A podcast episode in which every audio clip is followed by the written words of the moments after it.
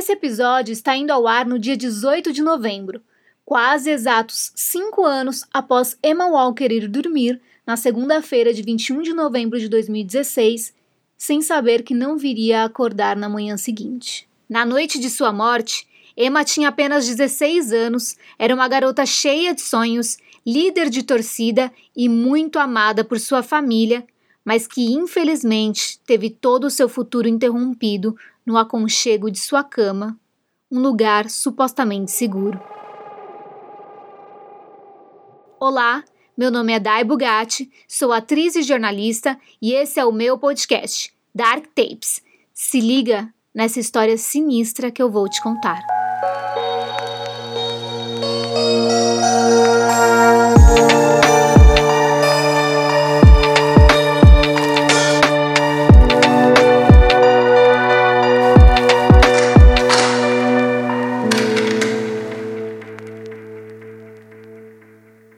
Apesar dos casos contados até hoje aqui no podcast não serem brasileiros, eu preciso fazer um apelo porque a situação não é muito diferente no nosso país.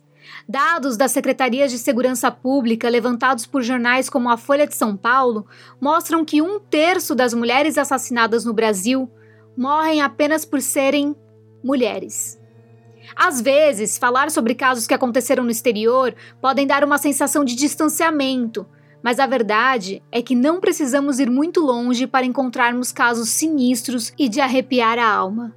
É revoltante ouvir que feminicídio não existe, que é uma palavra inventada, mas que vidas são vidas. Quando olhamos para a realidade, ela mostra que o feminicídio não só existe, como muitas vezes é impune. É a mesma coisa que fechar os olhos para o racismo e dizer que a polícia trata brancos e negros da mesma forma. Isso não é verdade. O feminicídio é gritante, ocorre todos os dias e nós precisamos lutar contra ele. Por favor, se você sabe sobre algum caso de violência doméstica, denuncie. 180 é o número do Disque Denúncia. Com um simples ato, você pode salvar uma vida. Indo para o caso de hoje, o que mais me assusta é a falta de segurança, porque medidas foram tomadas e ainda assim o crime aconteceu.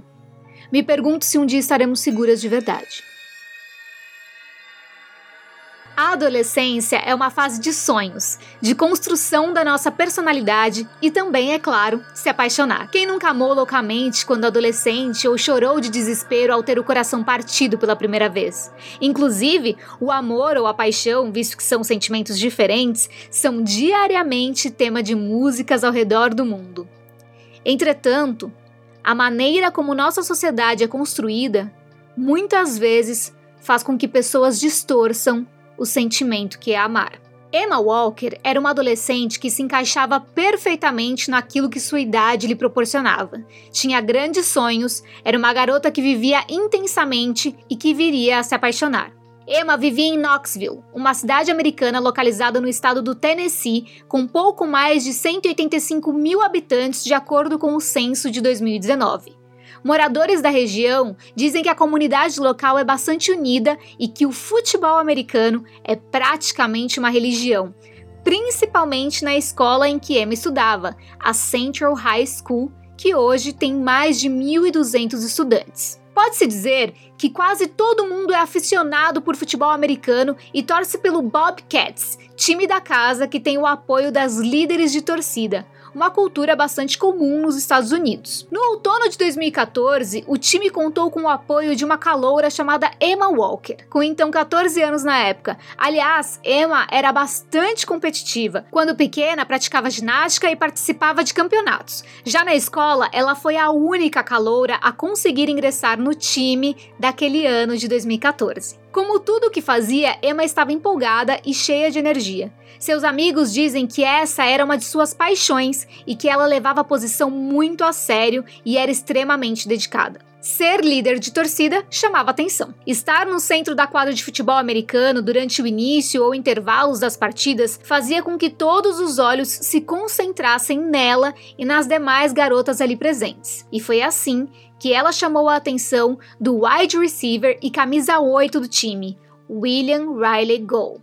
mais conhecido por Riley. Wide receiver, para quem não, não sabe, não conhece futebol americano, é um recebedor. É tipo uma posição que exige um jogador ofensivo, geralmente sendo o mais rápido do time, e Riley era tudo isso, não à toa ele era a estrela do Bobcats. Riley foi criado pela mãe e pelos avós, e apesar de popular, não era o típico jogador de futebol americano como aqueles que a gente vê nos filmes. Seus amigos dizem que ele era nerd até, e ele fugia do clichê assim do jogador de futebol americano, sabe, do esportista da escola. Ele tirava notas altas e era sempre um dos melhores alunos da sua turma. Parece que a atração entre os dois foi imediata. Ela, uma caloura líder de torcida, ele, dois anos mais velho, promessa no esporte. Riley não só tinha essas qualidades dentro da escola, como também era um exemplo fora dela. Frequentava a igreja, era muito brincalhão e engraçado e adorava jogar videogame. Ele só tinha um problema. Na época, namorava outra garota. Entretanto, isso não foi um empecilho por muito tempo. Ele terminou outro relacionamento e começou a namorar com Emma. Poderíamos dizer que se a vida naquele colégio fosse um filme, eles seriam o casal principal. Os pais de Emma logo se deram bem com Riley, escrevendo como educado, com boas maneiras e um garoto que todos gostariam facilmente. Ainda assim, o namoro tinha algumas regras. Ele podia ficar com Emma em casa, mas eles não saíam para encontros formais, apenas para jantar depois dos jogos e coisas do tipo com outros amigos, às vezes. De acordo com relatos, eles se divertiam muito e pareciam realmente gostar um do outro. Essa parte é um pouco dolorosa de dizer, mas nas redes sociais, por exemplo, no Twitter dela, que ainda está ativo, as fotos eram muito alegres e divertidas, com os dois sempre saindo e fazendo caretas. Enquanto eu mesma olhava a conta dela, fiquei me perguntando onde tudo podia ter dado errado e em como podemos nos enganar tanto por fotos que não condizem com a realidade. Essa opinião dos pais de Emma não durou muito tempo porque eles descobriram que Riley manteve a promessa de levar a ex-namorada ao baile de formatura júnior e não Emma. Ele a levaria no baile de formatura sênior. Eu vou explicar aqui para vocês mais ou menos como funciona. A maior parte dos colégios americanos tem bailes separados para a, os alunos que são sêniores e os alunos que são júniores. Sênior são aqueles estudantes que estão no último ano do high school, né? Então é o equivalente ao colegial aqui no Brasil, seria o terceiro colegial. E aí esses estudantes podem levar os seus acompanhantes no baile sênior. Enquanto que júnior são aqueles estudantes do penúltimo ano, e aí eles é que podem levar seus convidados no baile júnior. Algumas escolas menores realizam esses bailes juntos, mas não era o caso da escola de Emma e Riley. Essa notícia preocupou os pais de Emma, Mark e Jill quanto à prioridade da filha na vida do namorado.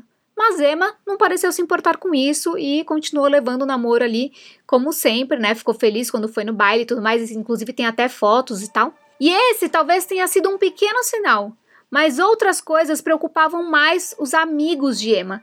Por exemplo, eles no começo descreviam Riley como tímido e reservado, achando que ele não falava muito com eles por ser, né, essa pessoa ali que é mais introvertida e tal, dizendo que assim era até mais difícil conhecê-lo de verdade. Entretanto, com o passar do tempo, eles começaram a achar o comportamento do garoto preocupante.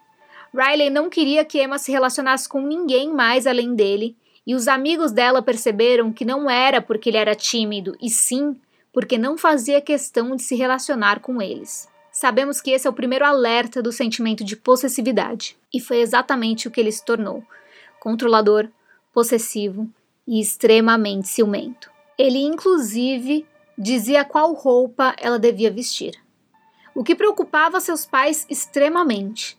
Emma, por outro lado, deixou bem claro que ninguém precisava se preocupar, pois estava tudo bem. Mas não estava.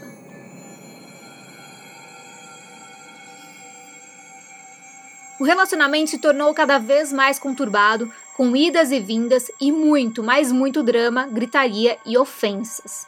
Em uma conversa no Snapchat, Riley disse para Emma: aspas, Eu te odeio, odeio tudo em você. Você é a maior vadia com quem eu já falei. Fecha aspas.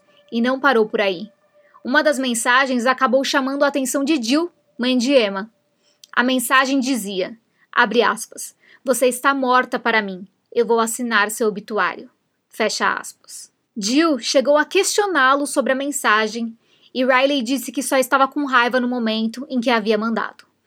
Mas é claro que os pais não poderiam deixar passar despercebido um comportamento desses, né? É normal que eles se preocupem com o bem-estar dos filhos, principalmente com quem eles se relacionam, e sendo assim, após conversas com a filha, eles tiraram o celular dela para tentar evitar que aquele relacionamento tóxico continuasse. E é nesse e em outros pontos que eu digo que providências foram sim tomadas. Ela tinha pais presentes, preocupados, atenciosos, que viam o que estava acontecendo. Eles, inclusive, proibiram Riley de frequentar a casa da família e pediram para que Emma pusesse um fim no relacionamento. Entretanto, eles moravam perto e estavam apaixonados, ou seja, sempre davam um jeito de se ver escondido. É claro que Riley não ficou nem um pouco contente com essa situação. E o que foi que ele fez? Deu para Emma um iPod Touch, pois por meio dele eles poderiam continuar trocando mensagens, contanto que o aparelho estivesse conectado ao Wi-Fi. E foi assim que o relacionamento continuou, de forma conturbada, entre mais idas e vindas, pelos próximos dois anos, tornando-se cada vez mais tóxico e abusivo. É claro que provavelmente Emma voltou a ter celular nesse meio tempo, porque o que seus familiares e amigos relatam é que Riley lhe mandava mensagens e lhe ligava o dia todo, inúmeras vezes. A cada novo término, parecia que a situação piorava mais e mais, tanto nas discussões quanto na dramaticidade das reações. Imagina como foi para os pais de Emma assistir a esses acontecimentos. E não era só isso. Riley também a perseguia.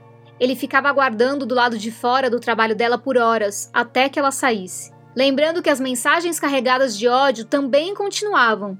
Entretanto, logo depois delas, vinham as desculpas. E frases como, abre aspas, eu te amo mais do que palavras conseguem descrever, fecha aspas, eram escritas por ele.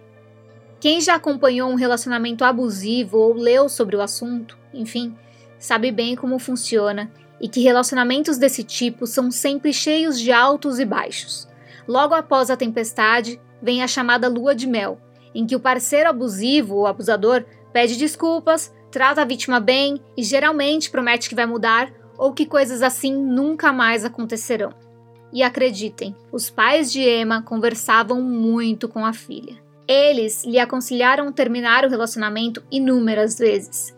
Jill, a mãe de Emma, disse que Riley tinha um jeito de isolar a filha e fazê-la acreditar que ele era o único em sua vida, que ele era o principal, enfim, ela dizia que a filha sempre dava um jeito de dizer que estava tudo bem e que não era aquilo que a mãe achava.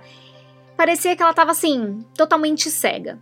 Em agosto de 2016, ou seja, dois anos depois, nada tinha mudado. Riley já tinha se formado na escola e agora estudava a 30 minutos de Knoxville, na Universidade de Maryville.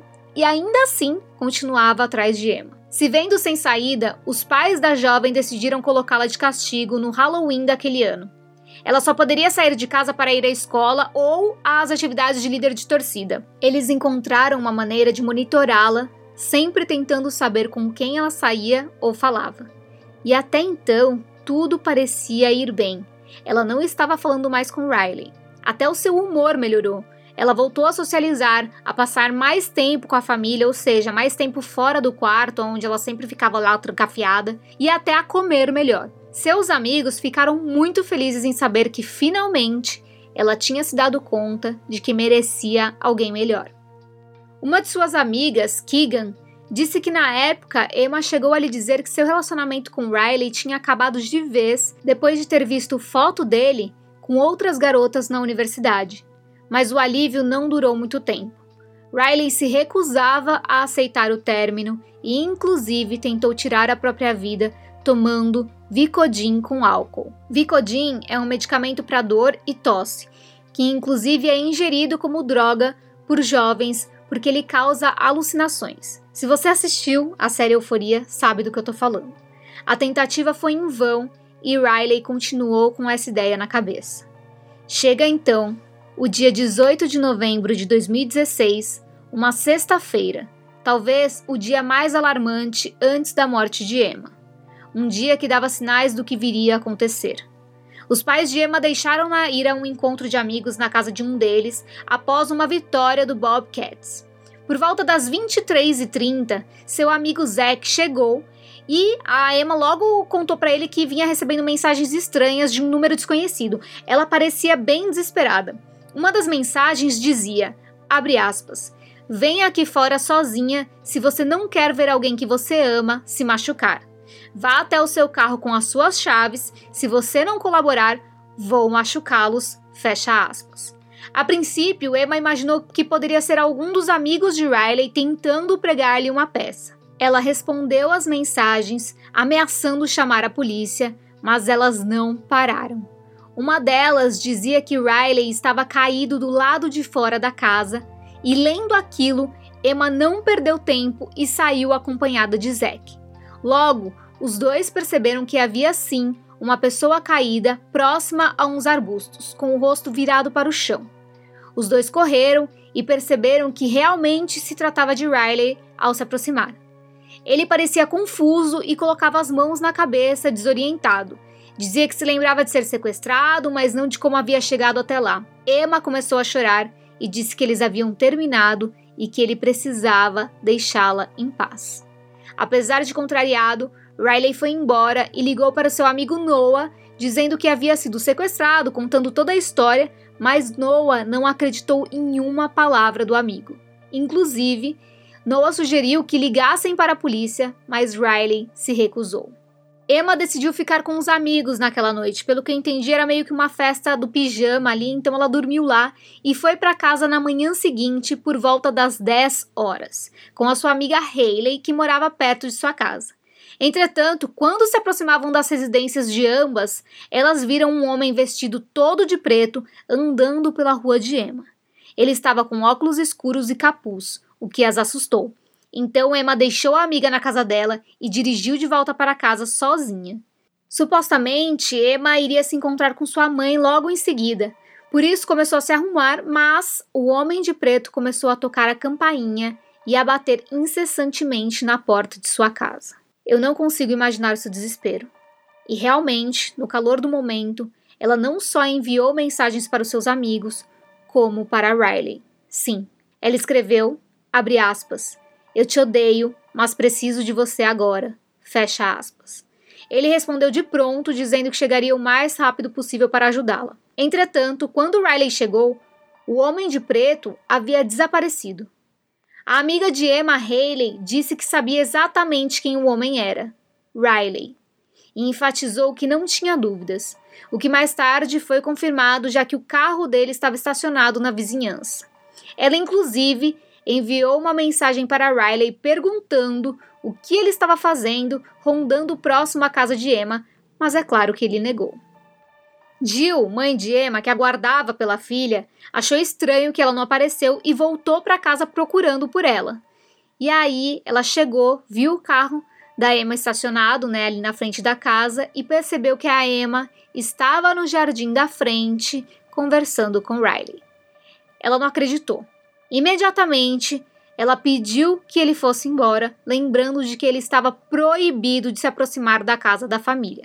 Contudo, Emma estava muito nervosa, apreensiva e com medo, dizendo que poderia ser um assaltante que rondava a casa. O sexto sentido da mãe logo lhe alertou de que aquilo não era coincidência, mas Emma insistiu saber que o ocorrido não tinha nada a ver com Riley. Esse foi o momento em que a preocupação de Jill e Mark com sua filha atingiu seu ápice. Aqui, novamente, eu não consigo imaginar o que passou pela cabeça dos dois, mas tenho certeza que o que quer que tenha sido não chegava aos pés, nem de perto, do que viria a acontecer.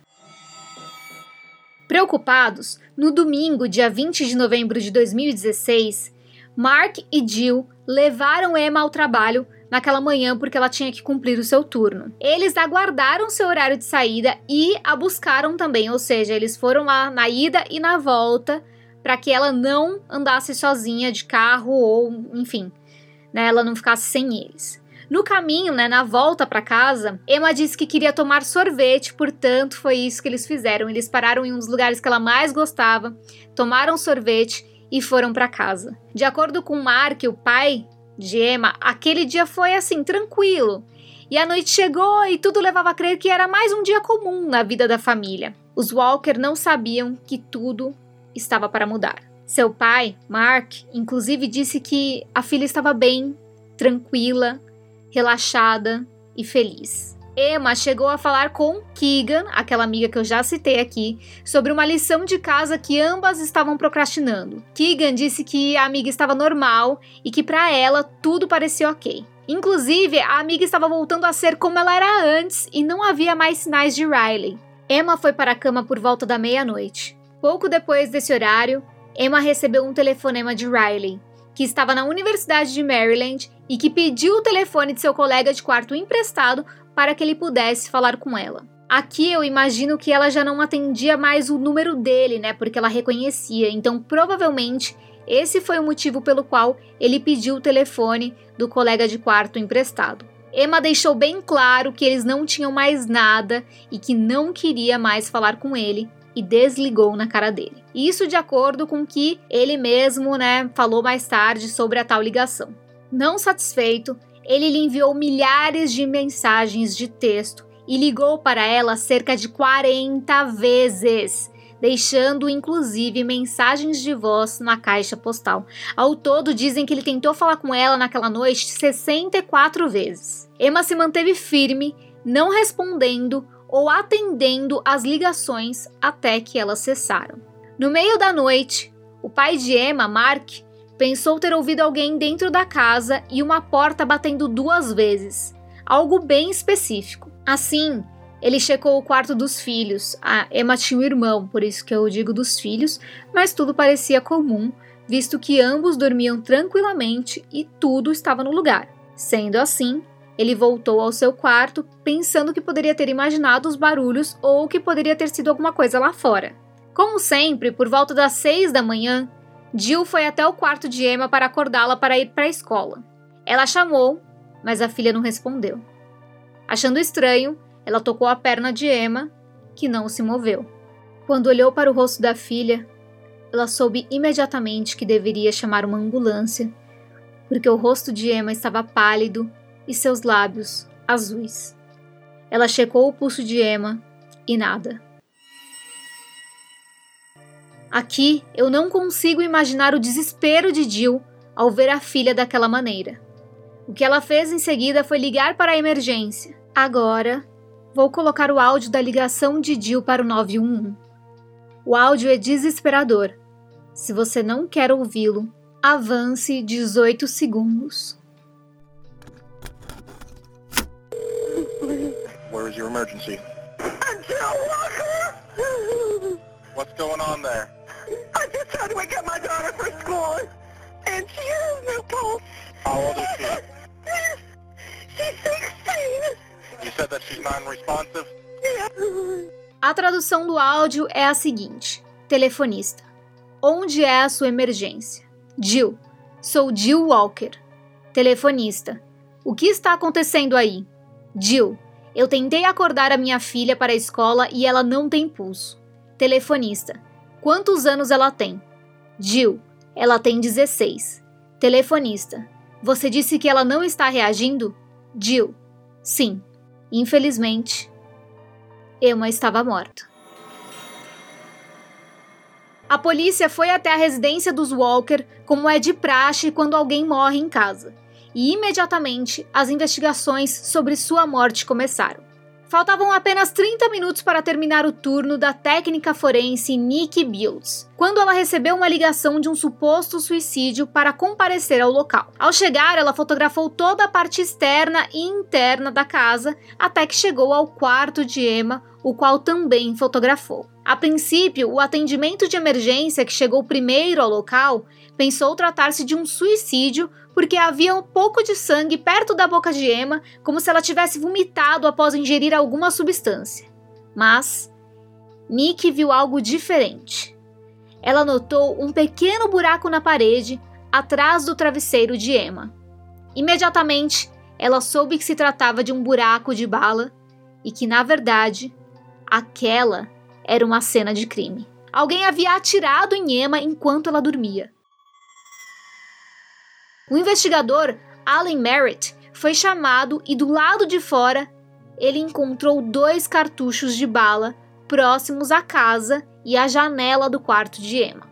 Os dois tiros foram dados a cerca de 1,20m e 1,50m de distância da janela do quarto, entre as duas e meia e às 3 horas da manhã, horário em que o pai de Emma, Mark, pensou ter ouvido duas portas baterem. Uma das balas a matou imediatamente, pois atingiu sua cabeça próxima à orelha esquerda. Já a segunda ficou alojada em seu travesseiro. Aqui, tento explicar a direção dos tiros. Imaginem que a cama de Emma ficava no canto do quarto com a cabeceira abaixo da janela. Ou seja, as paredes abraçavam a cama em L.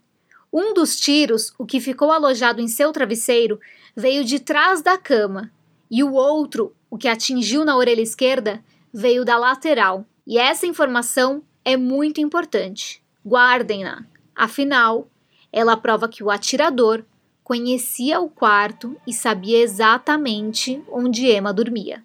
Na época, mesmo que a notícia oficial da perícia ainda não tivesse sido divulgada, espalhou-se rapidamente o boato de que Emma havia cometido suicídio. Amigos e pessoas da comunidade prestaram suas condolências nas redes sociais, incluindo seu ex-namorado Riley. Ele disse que a amava e que lamentava não poder estar com ela naquele momento. Em uma das postagens, ele chegou a citar uma passagem da Bíblia e disse que a amaria para sempre. Com as investigações da polícia interrogando familiares e amigos de Emma, um nome sempre vinha à tona: Riley Gold. A polícia chegou a visitá-lo e ele disse que estava sofrendo já que sua namorada tinha falecido.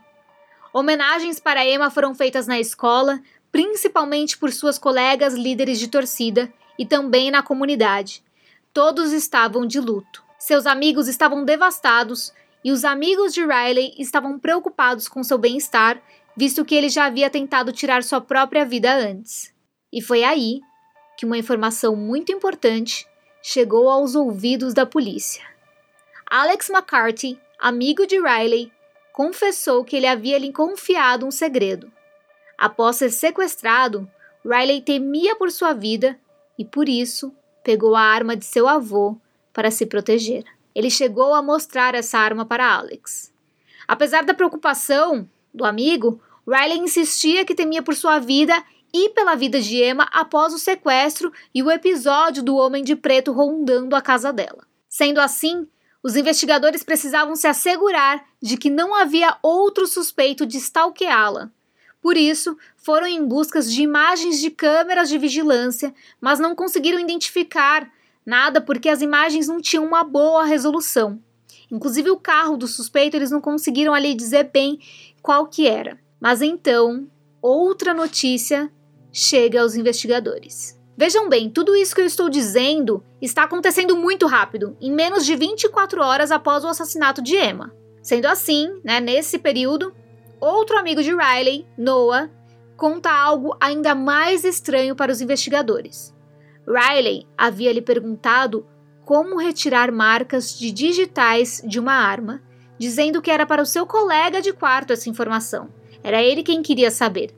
Entretanto, ele fez a mesma pergunta para o seu colega de quarto.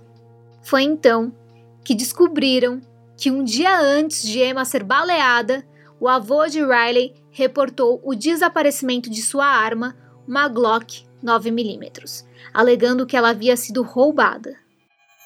Então, chegou o momento em que Riley foi chamado a depor. 16 horas após a morte de Emma, ele jurou por Deus, com essas palavras, que não era suspeito na morte da ex-namorada. Ele disse que jamais a machucaria e que preferia se machucar a machucá-la.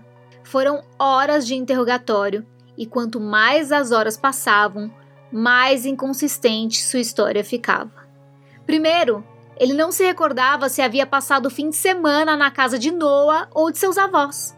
Os policiais acharam aquilo muito estranho, afinal, menos de um dia tinha se passado. Outra coisa que chamou a atenção dos investigadores foi que ele não usava o nome de Emma, referindo-se a ela como a garota demonstrando total falta de emoção e conexão, parecendo até que sua história era ensaiada. Um dos maiores pontos inconsistentes era de que ele insistia que estava em Maryville, entretanto, a localização de seu telefone mostrava o oposto. Pouco depois da meia-noite, Riley estava na autoestrada em direção a Knoxville. E, Por volta das 13h45 da manhã, a localização era próxima à casa de Emma. É claro que os policiais usaram todos os argumentos que tinham, inclusive os depoimentos dos amigos de Riley, Alex e Noah, mas ele continuava insistindo em negar tudo, inclusive dizia que nem sabia que o avô tinha uma arma e que ele ficou chorando quando Emma desligou o telefone na sua cara naquele domingo. E é aí que o trabalho da polícia trava, porque eles têm um principal suspeito, mas não há provas suficientes para incriminá-lo. O depoimento dos amigos é sim válido, afinal eles não tinham por que mentir, mas eles ainda precisavam encontrar a arma do crime. Por isso, se veem obrigados a liberar Riley, que imediatamente, ao sair da delegacia, envia mensagens de texto para Alex e Noah, dizendo-lhes para não falar mais com a polícia e para deletarem as mensagens dele. Mas Alex e Noah não só continuavam em contato com a polícia, como colaboraram de livre e espontânea vontade desde a morte de Emma. Ambos estavam cientes dos riscos, mas queriam ajudar na investigação a qualquer custo, pois sabiam que o amigo escondia algo sobre a morte da ex-namorada.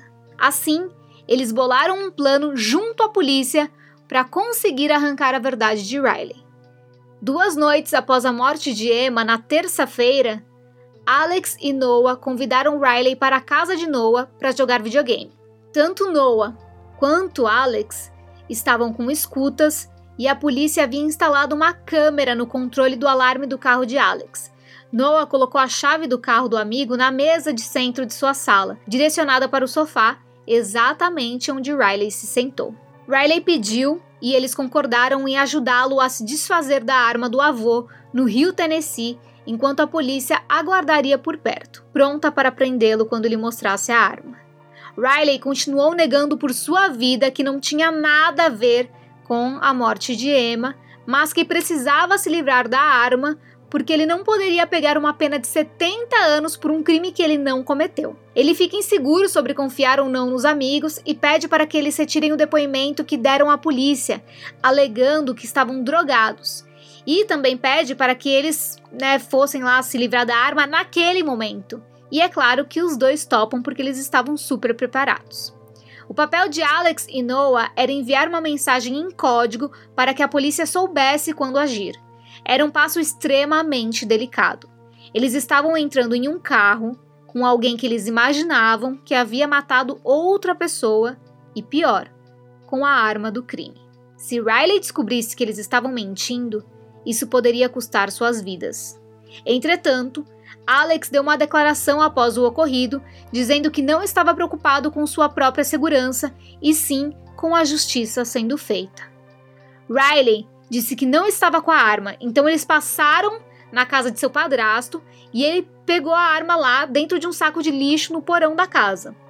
Os garotos pedem para ver a arma, mas ele não lhes mostra. Nesse momento, os jovens dizem até que o amigo parece meio estranho, talvez desconfiado de algo, mas eles mudam de assunto, começam a cantar no carro e passam em um fast food, o preferido de Riley. Nesse momento, os garotos já estão sendo seguidos por Steve Sanders, um dos investigadores do caso, numa SUV, e também por outros oficiais em outros carros. Alex e Noah se comunicam com a polícia por mensagens de texto e quando eles param o carro, supostamente para despachar a arma, eles começam a observar um comportamento ali estranho do Riley. Ele parece bastante meticuloso, colocando luvas, e aí ele começa a tirar as coisas do saco plástico, né, de lixo que ele segurava. De lá ele tira a arma e também roupas pretas. E a polícia os aborda ao ouvir Alex dizer: "É uma arma de verdade". Riley foi preso 48 horas após o assassinato de Emma Walker. No carro foram encontrados tênis e roupas pretas e a arma de seu avô, comprovando que ele mesmo havia tentado invadir a casa de Emma alguns dias antes de sua morte e estava com a arma do crime. Quando o julgamento chegou, em maio de 2018, um ano e meio após a morte de Emma, foi um momento muito difícil para a família. Jill foi a primeira a depor e ela e os amigos e familiares de Emma foram obrigados a ver a defesa alegar que a jovem desafiava os pais com o um relacionamento com Riley e que ele nunca teve a intenção de machucá-la. Riley continuou se declarando inocente, mas ele escolheu não depor e sua defesa não chamou nenhuma testemunha. O principal argumento da defesa era de que ele não tinha intenção de matar Emma que apenas estava tentando assustá-la, pregando-lhe uma peça. Eles disseram que ele não tinha ideia de que as balas atravessariam a parede e que seu real intuito era de que ela ficasse com medo e recorresse a ele para que ele fosse seu herói. Em nenhum momento foi dito que ele não era responsável pelos disparos. A defesa tentou convencer o júri de homicídio culposo, ou seja, sem intenção de matar, para que ele tivesse sua pena reduzida significativamente. Seu advogado, Wesley Stone, alegou não haver lógica no que estava sendo dito por ele, mas sim consistência de acordo com os atos e a mentalidade perturbada de seu cliente adolescente. A acusação, em contrapartida, alegou o óbvio que foi um crime premeditado porque ele não se conformava com o fim do relacionamento. Em um momento bastante tocante no discurso da acusação, foi dito que seus pais agradeciam pelos 16 anos em que puderam conviver com Emma, mas que o sofrimento deles e das outras pessoas ali presentes que um dia foram tocados pela gentileza dela havia sido causado pelo egoísmo, pelas mentiras, pela possessividade, pela manipulação e pela obsessão de Riley em relação a Emma e que as vidas daquelas pessoas nunca mais seriam as mesmas. Ainda reforçaram que havia sim intenção de matar, visto que ele poderia ter atirado para cima, na janela, em diversos outros lugares se quisesse simplesmente assustá-la. Mas ele atirou exatamente onde ela dormia. Ainda disseram: quem lida com armas sabe muito bem o que quer fazer com elas. Aqui, peço que se recordem das posições dos tiros. Ele fez questão de atirar em dois lugares diferentes para que pelo menos um dos disparos a matasse. E a defesa usou a trajetória das balas e os dois ângulos diferentes para comprovar a intenção de matá-la. Foi uma semana de julgamento com mais de 30 testemunhas. Riley foi considerado culpado pelo assassinato de Emma Walker, bem como por stalkerá-la, por posse de arma e também por outros crimes. Em seu depoimento final, Riley disse que nunca teve a intenção de machucar fisicamente Emma, mas que a havia machucado emocionalmente nos dois anos de relacionamento que tiveram. Tudo o que ele queria era assustá-la, para que ela falasse com ele de novo, e pediu desculpas por tirá-la da vida das pessoas que a amavam. Em contrapartida, Jill, mãe de Emma, disse que ele não era um herói e que nenhuma punição traria a Emma de volta, mas que pelo menos, daquela maneira, ele não poderia fazer aquilo de novo com mais ninguém. Por ser considerado culpado em primeiro grau por assassinato, Riley pegou prisão perpétua, pois é assim que funciona no estado do Tennessee para esse tipo de crime. O tempo mínimo que ele tem que ficar preso para ter a chance de uma condicional é 51 anos. E aí podemos achar que a história acabou, mas não. Em maio deste ano, 2021, ele tentou buscar absolvição por falta de provas, mas é claro, seu pedido foi negado. Dá um aperto só de pensar que ele poderia viver sua vida em liberdade enquanto não deu a mesma chance para Emma. Infelizmente, já vimos muitos casos, aliás, vemos diariamente casos em que eles continuam soltos por aí, mesmo após crimes tão hediondos. Jill, mãe de Emma, disse à ABC News em entrevista: Se seu namorado ou sua namorada está te dizendo que você não pode ir lá, ou o que vestir, ou com quem sair, ou com quem falar, não está tudo bem. Acho que quando elas ficam quietas e retraídas é um grande sinal também. Agora, o que permanece é a memória de Emma, uma garota que amava os animais e que sonhava ser enfermeira neonatal de recém-nascidos prematuros ou com alguma doença pré-existente. E, de alguma maneira, seus gostos e seus sonhos continuam vivos. Para termos uma noção de como Emma era amada, sua escola tem uma bolsa de estudos em seu nome, seus pais e a sua comunidade criaram um parque de pets com o seu nome e também há uma UTI neonatal com seu nome no Tennessee Children's Hospital. Seus amigos e familiares a descreveram como apaixonada pela vida, generosa, cuidadosa com as pessoas ao seu redor, divertida e sorridente. Quando vemos fotos de Emma, tudo isso parece se refletir nas imagens. As fontes de informações desse episódio vieram principalmente da ABC News, Daily Mail, Knox News e Green Bay Press Gazette. Dark Tapes é escrito, apresentado e editado por mim, Dai Bugatti. O responsável pela identidade visual é o Guira e a vinheta foi criada pelo Alan Silva. Procure por DarkTapesPod nas redes sociais. Até o próximo episódio. you.